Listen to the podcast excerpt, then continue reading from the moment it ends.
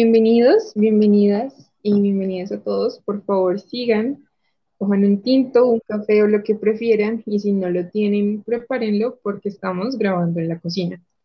Hoy tenemos TikTok como medio de difusión de prácticas académicas y vamos a hablar acerca de, pues, cómo los TikToks se desenvuelven en situaciones en las que uno no pensaría que los podría encontrar, ¿no? Entonces, para empezar, vamos a hablar de qué es un TikTok y qué es TikTok como red social. Entonces, TikTok es una red social china que previamente fue conocida como Musical.ly y antes solo se usaba como para grabar videos en torno a música, el ser playback o bailes relacionados a lo que estaba diciendo la, la canción. Pero a raíz de la modificación que tuvo y cuando cambió su nombre de Musical.ly a TikTok, se añadieron como nuevas funciones, ¿no? En las que los creadores de contenidos, o TikTokers, como se le llama, tienen la capacidad de crear contenido de máximo tres minutos. Previamente se podía usar un minuto, pero ahora es máximo tres minutos. Eh, de tres minutos hacia atrás, tienen la capacidad de crear lo que quieran con las herramientas que TikTok les provee, ¿no? Pueden usar filtros, pueden el mismo, la misma, la misma aplicación hace videos pueden hacer, em, la aplicación les permite hacer videos de tres minutos o menos, en las que pueden usar las herramientas que la misma aplicación les provee, ¿no? Pueden usar audio de música, de canciones que sean populares o no, o crear sus propios audios. Hay filtros, hay juegos que crea la misma aplicación y que van cambiando, pues dependiendo de cuál es el más relevante en el momento. Hay hay letras, se puede usar, se pueden poner closed caption o subtítulos, pues para las, para tratar de ser más incluyentes y no centrarse simplemente en el sonido. Y lo que más importa en, este, en, este, en esta red social es la red neuronal que maneja, ¿no? Entonces tenemos diferentes criterios que afectan la calidad o la cantidad de TikToks que te van a salir, ¿no? Por ejemplo, si yo me quedo más de 15 segundos en un video que dura 30 segundos. Automáticamente la red neuronal de TikTok va a definir como que me gustó el video. Incluso si lo repito más de una vez, tres veces y el video se repite varias veces, va a tomarlo como que me está interesando el contenido y me va a mostrar contenido similar. Lo mismo si lo guardo, lo comparto o le doy like. Es una red que se alimenta y se nutre a sí misma y que te va a mostrar contenido similar al que ya te gustó con anterioridad, ¿no? Por eso es un medio que facilita mucho la proliferación de la, de la, de la masificación del contenido, ¿no? Entonces tenemos... Esta red social es muy famosa y hay que reconocer que las prácticas de lectura y escritura no solamente se dan dentro de la academia o dentro de un contexto formal, ¿no? Eh, dado que en nuestras conversaciones cotidianas o en nuestras conversaciones, por ejemplo, de WhatsApp, hacemos uso de prácticas de lectura y escritura, porque al fin y al cabo es una situación comunicativa. Y sobre todo teniendo en cuenta eh, que en este tipo de prácticas nuevas, como lo puede ser TikTok, hay contenido que nutre el saber y que em, también aporta a, a la formación de conocimiento. Enfaticemos también que los TikToks, en especial de los que vamos a hablar, ya que estamos hablando de prácticas académicas, pueden ser tanto de entretenimiento como académicos, como cualquier red social en este momento se puede, como los creadores de contenido tenemos la facultad completa de modificar lo que queremos hacer. Nos da la libertad de elegir a qué queremos enfocarnos, ¿no? Entonces, si yo como creador de contenido quiero bailar en un TikTok de un, de un minuto nada más, tengo toda la libertad de hacerlo. Pero si yo quiero hacer un tutorial o más bien como una receta de cocina, tengo toda la capacidad de hacerlo y puedo hacer un video de tres minutos mostrando la receta de, de mi abuela, por ejemplo, la receta de tradición familiar. Y nadie me puede decir que no porque ese es el contenido que yo he decidido hacer.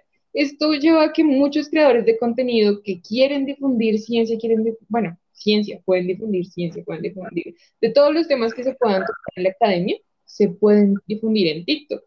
¿Por qué? Por, la, por lo que hablamos de la, facilidad que se tiene de crear contenido y muy importante, el tiempo del TikTok al ser tan reducido, da, da paso a que no se pierda el, interés del espectador, ¿no?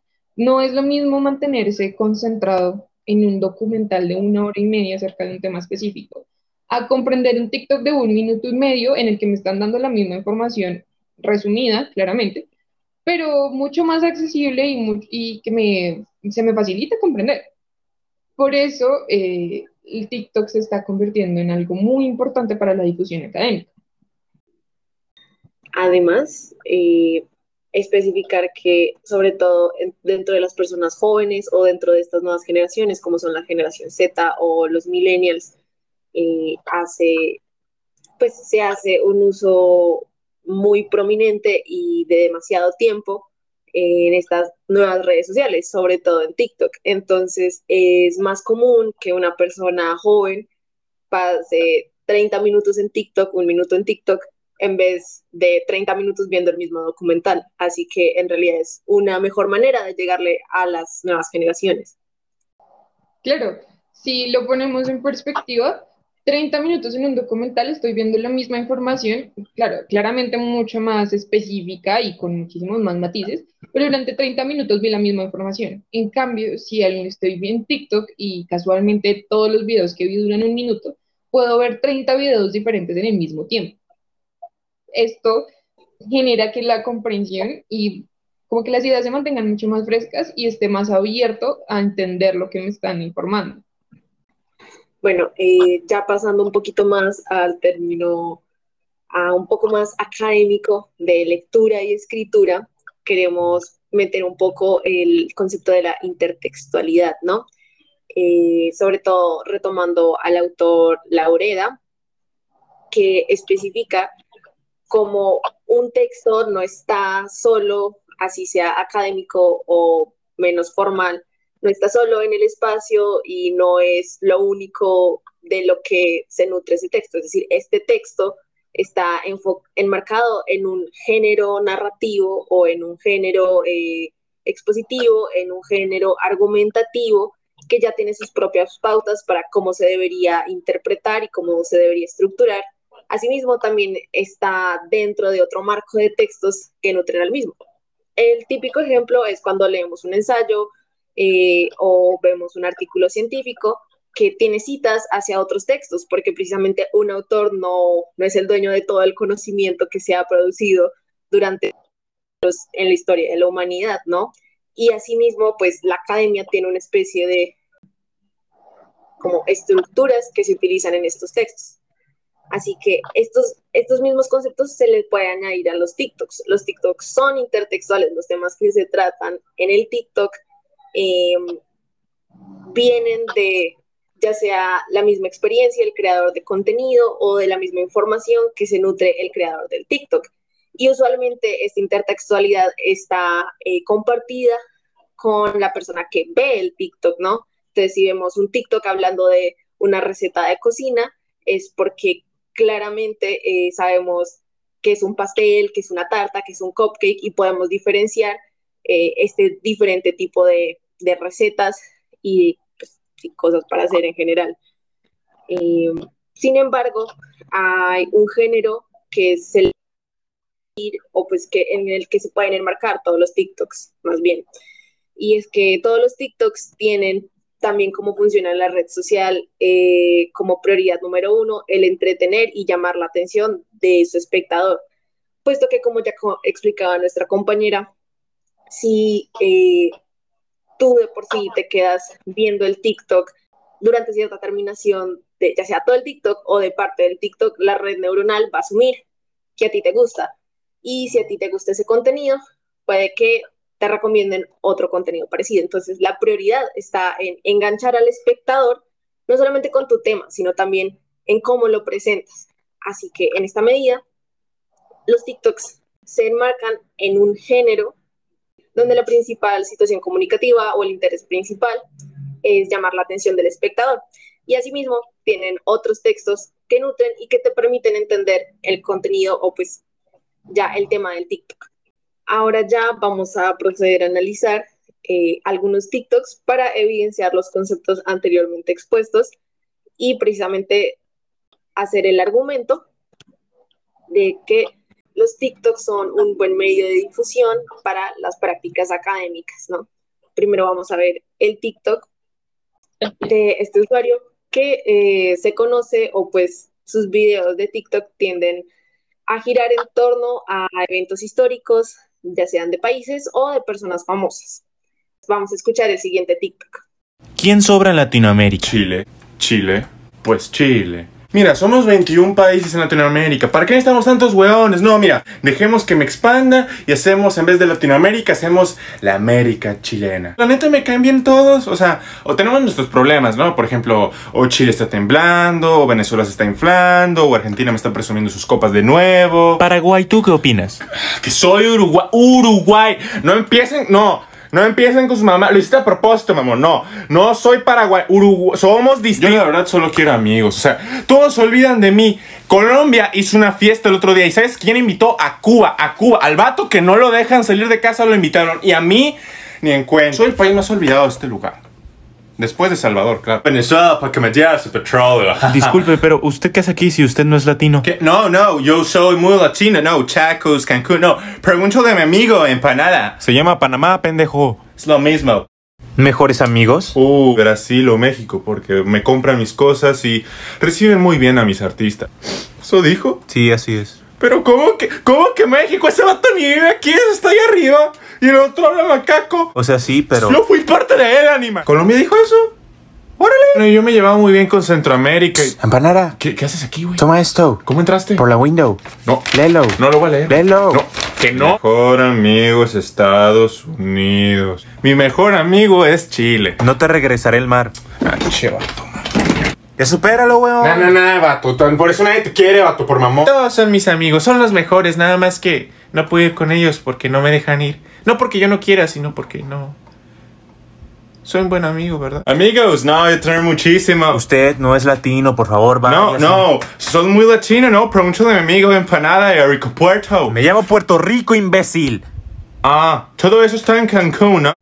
Entonces, en este TikTok podemos ver cómo hay una situación o narrativa de unas entrevistas a los países latinoamericanos, aunque hay un colado.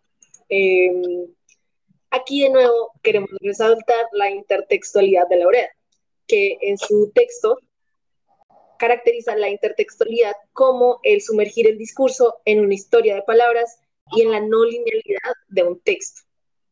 Es decir, aquí nosotros como espectadores y oyentes del TikTok necesitamos necesariamente saber la historia y el contexto de cada país. Es decir, necesitamos saber la historia en relación con los países, que si eh, Colombia, Ecuador y Venezuela en algún momento formaron la Gran Colombia, que si Estados Unidos pagó por la separación de Panamá, que si le quitaron el mar a algún país, o que si en algún momento Chile intentó desatar una guerra en el resto de Latinoamérica, necesitamos saber todos estos contextos para precisamente, uno, encontrar el TikTok que sea entretenido, que nos guste entender la parodia que se está dando, que ya en un momento vamos a ir a la parodia, pero no solo necesitamos saber ese contexto histórico, necesitamos saber el contexto actual de cada país, que si Colombia y México tienen una buena relación eh, económica, entonces por eso son amigos, que si entonces también Ecuador tiene una muy buena relación con Colombia, entonces se siente mal porque no dice que son amigos, que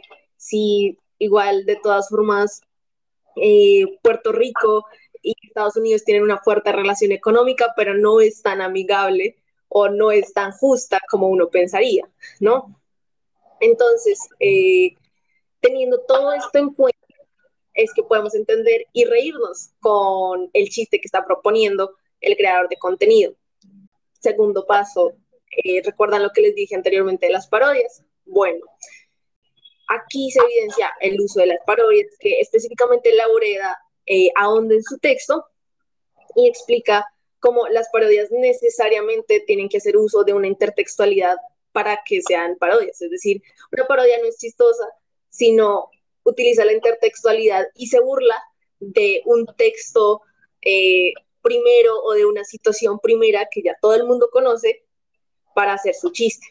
Tenemos en cuenta que gran parte de lo que ha alejado a la población en general de la academia y de los textos académicos en general es la forma y la presentación que tienen, ¿no? Para una persona no muy relacionada a la academia, es muy complicado sentarse a leer un paper investigativo de 32, 35, hasta 40 páginas de duración, lleno de palabras complicadas, lleno de un montón de tecnicismos y un montón de cosas que son ajenas a su comprensión y su entendimiento porque no son, no son presentes en su vida.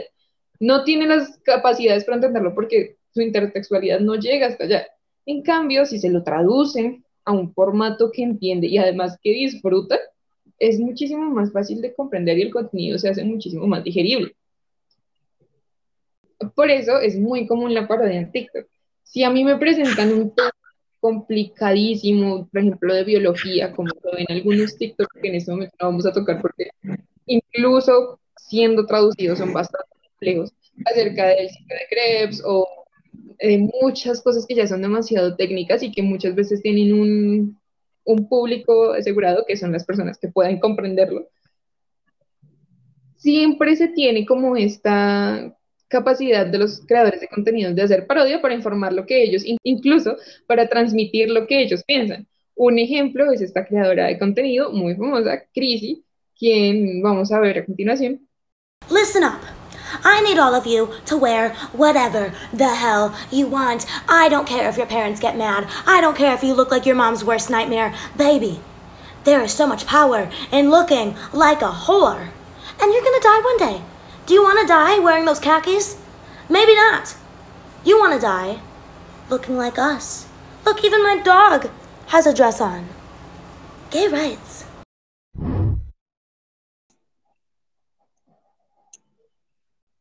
ella crea un personaje estereotipado de sí misma, viste completamente de rosa, llena de adornos, rubia y maquillada, nos recuerda mucho a lo que es una Barbie, por decirlo de algún modo, y utiliza este concepto machista que todos conocemos de la muy común en Estados Unidos, donde ella viene, donde ella vive, que es la bimbo, la bimbo girl, que es esta niña tonta, estereotipada, rubia que en realidad no conoce nada y actúa así simplemente porque tiene dinero, probablemente que ganó de su papá.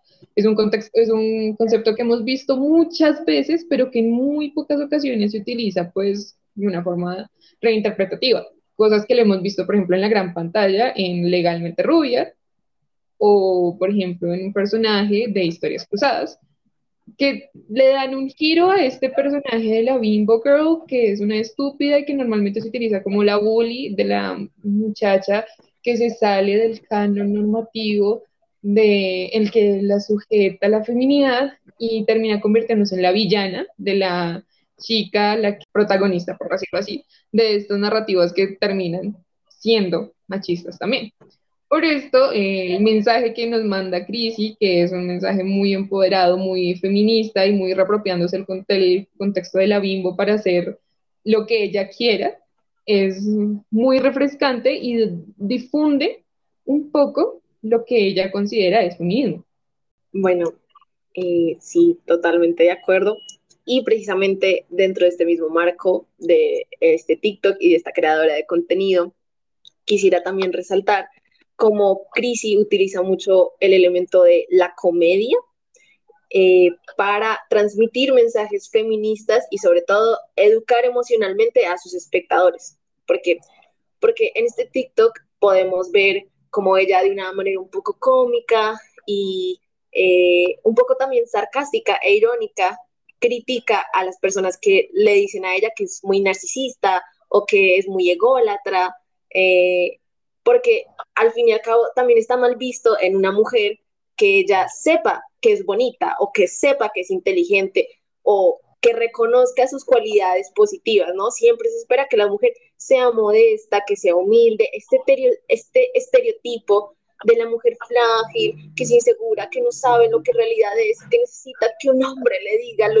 maravillosa que es. No, precisamente Crisi sabe que es bonita, y no está interesada en ningún momento en aceptar que no lo es, ¿sí? O en por debajearse, no. Ella dice, sí, yo soy hermosa, yo estoy obsesionada conmigo misma, a mí me encanta cómo me veo, ¿sí? Y es precisamente esto que le enseña también a sus seguidores de, no, o sea, tú te tienes que mirar en el espejo y verte como tú quieras, o sea, no deberías vestirte como los demás creen que tú te ves bonita, no, vístete como tú quieras, no importa si a tu mamá no le gusta, no importa, al que no le guste, pues calladitos, ¿no? O si te dicen algo, no importa, ¿sí? No importa, porque al fin y al cabo eres tú, o sea, y lo único que importa es lo que tú pienses de ti misma y como tú te veas bien, es como tú te ves bien y ya. Em, incluso puedes hacer la broma de, hasta mi, hasta mi, mi perrito tiene un vestido, ¿sí? Porque también le critican mucho que se viste como una perra o como una puta, ¿no? De nuevo, eh, aquí vemos el machismo salir a reducir, pero ella precisamente se apropia y dice, no, que yo me pongo una minifalda no significa que me esté vistiendo como una puta, significa que me gusta vestirme así y ya, punto. Si me quisiera poner pantalones, pues me los pongo y ya. Entonces ella dice, eh, está mi perrito, tiene un vestido que también lo vas a sexualizar o decir que mi perrito se ve como una puta, pues esa es la implicatura de lo que está diciendo Crisi. Entonces, no solamente está promoviendo y está criticando, em, este, digo, no solamente está criticando este estándar de bimbo que no sabe nada, sino que también está diciendo implícitamente, oye, no, yo te estoy enseñando inteligencia emocional. Y sí, tal vez no sepa cuánto es 2 más 2, pero tengo inteligencia emocional y tengo autoestima. Y eso también es válido en una mujer, ¿sabes? Eso no me desmerita frente a una mujer ingeniera, no, las dos somos inteligentes. Porque una cosa es la inteligencia, no sé, tal vez visoespacial o lingüística, que tienden a ponerse en un pedestal pero también hay que reconocer que la inteligencia emocional que maneja Crisi, porque ya constantemente en otros TikTok está diciendo, aléjate de las personas que te hacen daño, no tienes por qué estar con ellos. También una habilidad muy buena y es una inteligencia que tiene que ser más reconocida hoy en día. Entonces, ya para ir cerrando con el tema de Crisi, em, podemos observar que nos está enseñando de una manera cómica y nos está enseñando algo que no se suele enseñar, ¿sí? Que son los diferentes tipos de inteligencia, algo que usualmente en la academia no es premiado, ¿no? Eh, la academia no, no, no te dicen, sí, es importante tener inteligencia emocional y no sé, cancelar una clase porque la profesora te hace sentir mal. Em, sí, no nos dicen ese tipo de cosas, a menos... ¿Quieres decir algo, Sofía? No, no, para nada.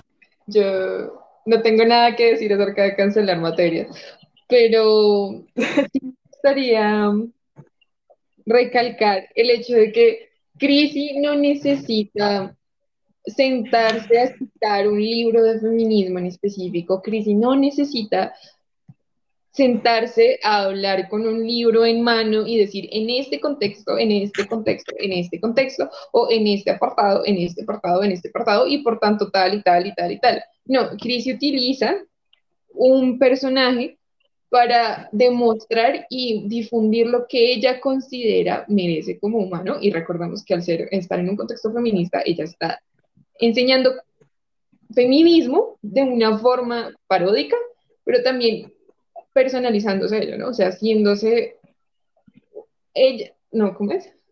Personalizándose, creando un personaje que le da la facultad de enseñar lo que ella, la ideología que ella tiene, sin necesidad de caer en la sin necesidad de caer en repetir o tomar como los conceptos como tal y repetirlos en cámara. Sí, sí, sí, sí, precisamente. Eso es lo que hace Crisi y lo que resaltamos de Crisi. Em, y también, precisamente, no necesitamos ir a una clase de psicología donde nos enseñen los distintos tipos de inteligencia, que sí que la espacial o la lingüística o la inteligencia musical. No necesitamos ir a una clase de, de psicología con Crisi, ¿no? Eh, o en la academia para entender también que la inteligencia emocional es buena y tal vez de una manera más implícita, ella en ningún momento menciona, es, es, importante tener inteligencia emocional, pero ¿qué es tener inteligencia emocional? Saber lo que tus emociones y lo que tú necesitas, ¿no? Palabras más, palabras menos. Y eso es lo que ella está diciendo constantemente. Dale importancia a tus emociones, a cómo tú te sientas, ¿no? Ya pasando a otro TikTok que también entra dentro del feminismo, tenemos a la TikToker Day y vamos a analizar este TikTok. Sí, totalmente de acuerdo. Y precisamente dentro de este mismo marco de este TikTok y de esta creadora de contenido, quisiera también resaltar cómo Crisi utiliza mucho el elemento de la comedia eh, para transmitir mensajes feministas y sobre todo educar emocionalmente a sus espectadores. Porque, porque en este TikTok podemos ver como ella de una manera un poco cómica y eh, un poco también sarcástica e irónica critica a las personas que le dicen a ella que es muy narcisista o que es muy ególatra, eh, porque al fin y al cabo también está mal visto en una mujer que ella sepa que es bonita o que sepa que es inteligente o que reconozca sus cualidades positivas, ¿no? Siempre se espera que la mujer sea modesta, que sea humilde, este, este estereotipo de la mujer frágil, que es insegura, que no sabe lo que en realidad es, que necesita que un hombre le diga lo maravillosa que es. No, precisamente Crisi sabe que es bonita y no está interesada en ningún momento en aceptar que no lo es, ¿sí? O en por debajearse, no. Ella dice, sí, yo soy hermosa, yo estoy obsesionada conmigo misma, a mí me encanta cómo me veo, ¿sí? Y es precisamente esto que le enseña también a sus seguidores de, no, o sea, tú te tienes que mirar en el espejo y verte como tú quieras, o sea, no deberías vestirte como los demás creen que tú te ves bonita, no, vístete como tú quieras, no importa si a tu mamá no le gusta, no importa, al que no le guste, pues calladitos, ¿no? O si te dicen algo, no importa, ¿sí? No importa, porque al fin y al cabo eres tú, o sea, y lo único que importa es lo que tú pienses de ti misma y como tú te veas bien, es como tú te ves bien y ya. Incluso puedes hacer la broma de, hasta mi, mi perrito tiene un vestido, ¿sí? Porque también le critican mucho a que se viste como una perra o como una puta, ¿no? De nuevo, eh, aquí vemos el machismo salir a reducir, pero ella precisamente se apropia y dice, no, que yo me pongo una minifalda no significa que me esté vistiendo como una puta, significa que me gusta vestirme así y ya, punto. Si me quisiera poner pantalones, pues me los pongo y ya. Entonces ella dice, eh, está mi perrito, tiene un vestido que también lo vas a sexualizar o decir que mi perrito se ve como una puta, pues esa es la implicatura de lo que está diciendo Crisi. Entonces, no solamente está promoviendo y está criticando, em, este, digo, no solamente está criticando este estándar de bimbo que no sabe nada, sino que también está diciendo implícitamente, oye, no, yo te estoy enseñando inteligencia emocional. Y sí, tal vez no sepa cuánto es 2 más 2, pero tengo inteligencia emocional y tengo autoestima. Y eso también es válido en una mujer, ¿sabes? Eso no me desmerita frente a una mujer ingeniera, no, las dos somos inteligentes. Porque una cosa es la inteligencia, no sé, tal vez visoespacial o lingüística, que tienden a ponerse en un pedestal pero también hay que reconocer que la inteligencia emocional que maneja Crisi, porque ya constantemente en otros TikTok está diciendo, aléjate de las personas que te hacen daño, no tienes por qué estar con ellos. Es también una habilidad muy buena y es una inteligencia que tiene que ser más reconocida hoy en día. Entonces, ya para ir cerrando con el tema de Crisi, em, podemos observar que nos está enseñando de una manera cómica y nos está enseñando algo que no se suele enseñar, ¿sí? Que son los diferentes tipos de inteligencia, algo que usualmente en la academia no es premiado, ¿no? Eh, la academia no, no, no te dicen, sí, es importante tener inteligencia emocional y no sé, cancelar una clase porque la profesora te hace sentir mal. Em, sí, no nos dicen ese tipo de cosas, a menos... ¿Quieres decir algo, Sofía? No, no, para nada. Yo no tengo nada que decir acerca de cancelar materias, pero me gustaría recalcar el hecho de que Crisi no necesita sentarse a citar un libro de feminismo en específico. Crisi no necesita sentarse a hablar con un libro en mano y decir en este contexto, en este contexto, en este contexto, o en este apartado, en este apartado, en este apartado, y por tanto tal y tal y tal y tal. No, Chris utiliza un personaje para demostrar y difundir lo que ella considera merece como humano. Y recordamos que al ser, estar en un contexto feminista, ella está enseñando feminismo de una forma paródica, pero también sin necesidad de caer en repetir o tomar como los conceptos como tal y repetirlos en cámara. Y también precisamente no necesitamos ir a una clase de psicología donde nos enseñen los distintos tipos de inteligencia, que sí que la espacial o la lingüística o la inteligencia musical. No necesitamos ir a una clase de, de psicología con crisis, ¿no? Eh, o en la academia para entender también que la inteligencia emocional es buena. Tal vez de una manera más implícita, ella en ningún momento menciona, es, es importante tener inteligencia emocional, pero ¿qué es tener inteligencia emocional? Saber lo que tus emociones y lo que tú necesitas, ¿no? Palabras más, palabras menos. Y eso es lo que ella está diciendo constantemente. Dale importancia a tus emociones, a tu, cómo tú te sientas, ¿no? Ya pasando a otro TikTok que también entra dentro del feminismo, tenemos a la TikToker Day y vamos a analizar este TikTok si eres una mujer y no sabes lo que es el Madonna Whore Complex, estoy a punto de arruinar tu día. El Madonna Whore Complex o el complejo de santas y putas se refiere cuando un hombre ya no mantiene atracción sexual hacia una mujer porque desarrolló respeto hacia ella. Esta idea propone una dicotomía. Estos hombres solo perciben a las mujeres o como santas dignas de respeto y por ende intocables, o como prostitutas que pueden ser utilizadas para satisfacer sus deseos sexuales. Estos aman a las primeras y desean a las segundas, pero estas ideas nunca se entrelazan entre ellas.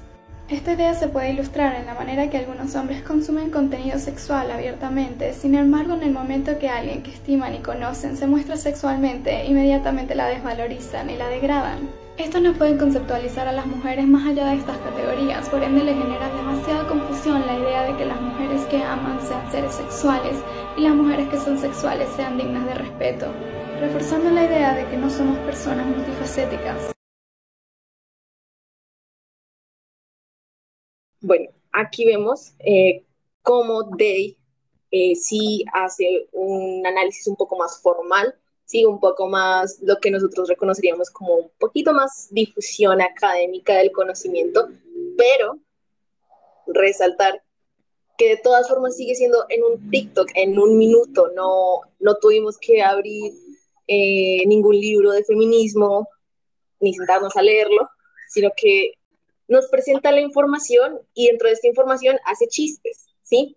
Recordemos que así como Chrissy tuvo su capacidad de crear su personaje, la Bimbo Girl, que se apropia de que le dicen estúpida y que se apropia de que le dicen vacía y lo, lo toma como propio y dice, pues sí, soy estúpida y vacía, pero así soy feliz y tengo la inteligencia emocional para que no me importa lo que me estás diciendo. Dai también crea un personaje, pero no tan paródico. Dai crea el personaje de tu tía feminista que te va a enseñar lo que deberías saber, pues, como mujer, ¿no? Incluso ella tiene varios cuentos en los que ya se llama tía Dai. Y te, te, explica los conceptos feministas, incluso te hace chistes o te hace situaciones en las que ella misma se ve, sí, en las que, situaciones de las que ella tiene que pasar como mujer. Y te hace chistes, te lo cuentas y te va a contar un, un concepto en específico tan formal como el que vimos en el TikTok anteriormente. Te lo explica de una forma en la que tú no tienes que sentarte a buscar una palabra en el diccionario. Tú no tienes que pensar, no entendí lo que me dijo, tengo que leerme un paper porque hizo referencia a este paper. Entonces, como hizo referencia a esta investigación, tengo que leerla para entenderlo. No, ella te presenta en un tiempo determinado esa información de forma concisa. Te la presenta en un lenguaje tan simple que lo entiendes. Es precisamente por eso que el contenido en TikTok académico se difunde con tanta facilidad, ¿no? Si a mí me presentan el, complejo del Madonna Horror Complex y lo entiendo, me da la capacidad de difundirlo y decirle a mi amiga, ay, mira, yo no entendí, yo no sabía esto, ¿tú sabías? Y entonces automáticamente se empieza a difundir la información, más gente se ve expuesta a este contenido y, empezamos a ver que la academia se separa de esta no lo llamaría cárcel, pero de estas reglas tan específicas que tienen que tener, pues, para la publicación y un montón de cosas, y se separa de eso y se centra más en enseñarle a la gente y que el contenido que hicieron en un inicio académico se difunda para que el público en general lo conozca y lo comprenda. Por eso precisamente es que estos creadores de contenido llegan a un nivel de fama y relevancia bastante alto, porque claro, si yo comprendo que el Madonna Horror Complex es así o sea, o si, ajá, qué gracioso que utilicen la parodia para Estados Unidos, eh, tomó parte en el conflicto de independencia de Panamá, entonces pues eh, se mete ahí de colado en las relaciones latinoamericanas. Al intentar yo esto, tengo la capacidad de difundirlo, ¿no? Entonces se lo empiezo a mandar a mis amigos, ay, miren qué gracioso, no sé qué, y este contenido se empieza a masificar. Entonces, claro, al yo mandárselo a mi amigo, mi amigo también lo vio y las vistas suben y a su vez empieza más gente y más gente y más gente a conocerlo. Eh, sí, y precisamente me gustaría ahondar en este tema de que más personas se ven expuestas a este contenido, ¿no? Específicamente nosotras en la Universidad Nacional abogamos por una educación gratuita y de calidad. Que sea gratuito también implica que toda la población en esa medida pueda tener al menos la oportunidad de acceso a la Universidad Nacional ya que el factor económico se estaría quitando. Porque como sabemos, la academia es un círculo cerrado, ¿sí? No es un círculo masificado como lo es esta red social TikTok.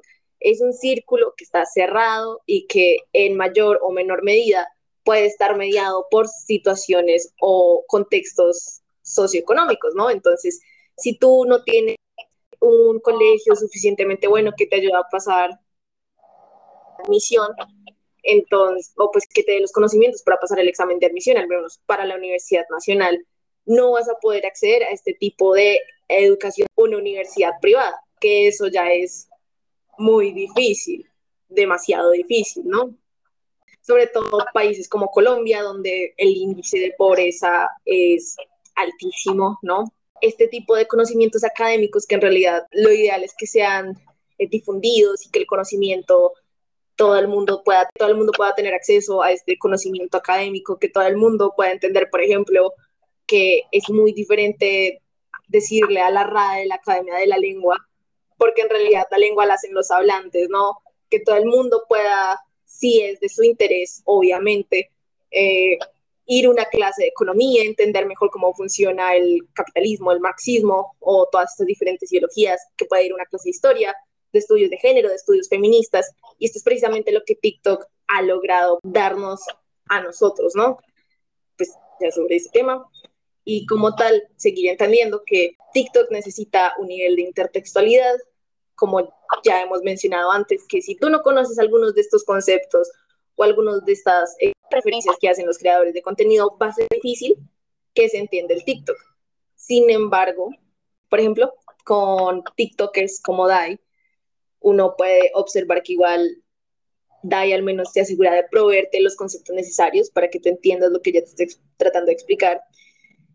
Y si bien con creadores como Chrissy eh, no te dice explícitamente, oh, eh, inteligencia emocional es tal cosa y entonces tú deberías eh, primero pensar en ti y saber manejar tus emociones y tener confianza en ti mismo y autoestima. Y las mujeres no solamente servimos para ser bonitas, sino que tú puedes ser lo que tú quieras ser y derechos LGTB. Sí, no te dice eso explícitamente, pero eso es lo que tú entiendes del video, ¿no? Yo debería vestirme como yo me sienta bien, yo tengo que priorizar mis sentimientos por sobre las otras personas que me estén haciendo daño, yo tengo que aprender a poner límites. Límites pueden ser, ya no te voy a hablar porque tú claramente no me aprecias, eh, como ella tantas veces hace en sus diferentes TikToks.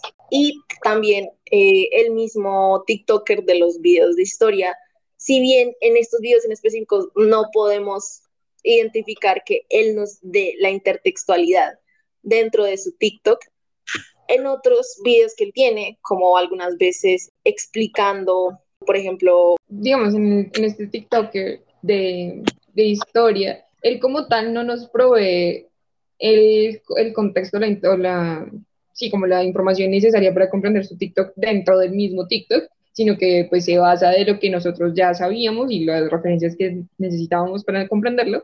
Tiene otros TikToks en los que literalmente nos da la información actuada, muchísimo más fácil de comprender que sentarnos frente a un libro de texto que nos diga en la fecha tal, la persona tal hizo tal y eso desembocó en tal, que luego se dio en la fecha tal sino que lo actúa y nos da, nos da el contexto ahora, nos da la información de forma que la podamos comprender, ¿no? Entonces también nos brinda intertextualidad incluso para comprender próximos videos de él, ¿no? Si en este momento se pone, si él hace un TikTok hablando de cómo Estados Unidos intervino en la independencia de Panamá, probablemente las personas que vieron ese TikTok puedan comprender el TikTok de la discusión de mejores amigos entre entre países de latinoamericanos. Sí, exacto. Y además, rescatar que esto es una red social, entonces tú perfectamente te puedes mandar el TikTok a un amigo tuyo de historia. Si bien tú no puedes, tú puedes no conocer una referencia específica que el creador de contenido haga, como si es una red social, tú puedes mandarle el video a un amigo tuyo o preguntar en los mismos comentarios del video. Bueno, sí, pero yo no entendí de pronto como cuál es el chiste entre México y Colombia o entre Panamá, Estados Unidos, y Colombia, ¿sí? De pronto, no sé, alguien argentino que está viendo el video, entonces no, no tiene este contexto, ¿no? Entonces, ahí se genera un diálogo, porque o el mismo creador de contenido puede responder un comentario, o el comentario te lo puede responder a ti, o tú generas un diálogo con tus amigos respecto a este tema, ¿no?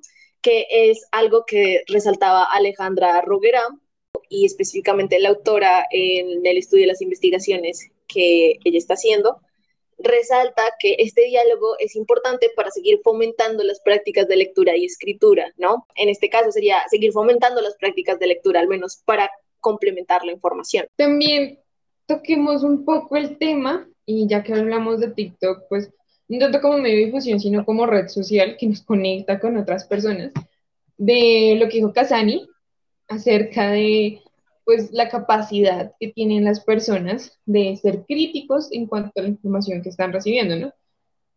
Si, ha habido casos en los que un, un podcast, un documento científico, un artículo, artículos de prensa, documentales, contienen información falsa o información tergiversada. Recordemos que un artículo de prensa lo que quiere es vender, no precisamente ser muy fidedigno con la información que está transmitiendo. Nosotros tenemos que tener la capacidad como lectores y como las personas que estamos siendo receptoras de ese contenido de filtrar y saber cuál es el contenido real o útil y filtrarlo del que pues no es muy real ni muy útil y probablemente sea contenido falso.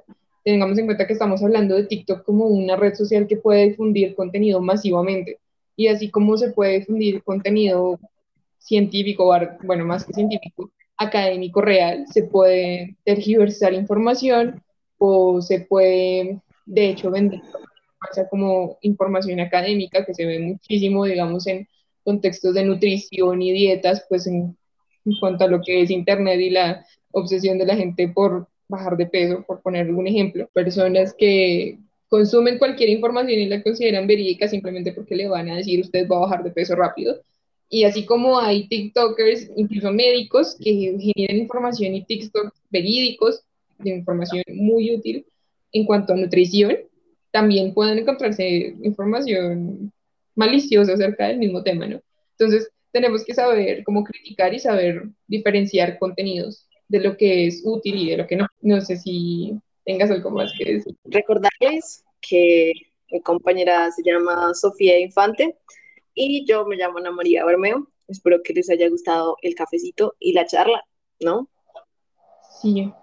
Y recordemos que si podemos sacar la academia de su círculo cerrado y ponerlo a los TikToks, y si la pandemia nos obligó a nosotros salir de la academia de las universidades y mudarnos a nuestra casa, podemos hablar de cualquier tipo de tema, así sea en nuestro hogar, en nuestra sala o como nosotras grabando en la cocina.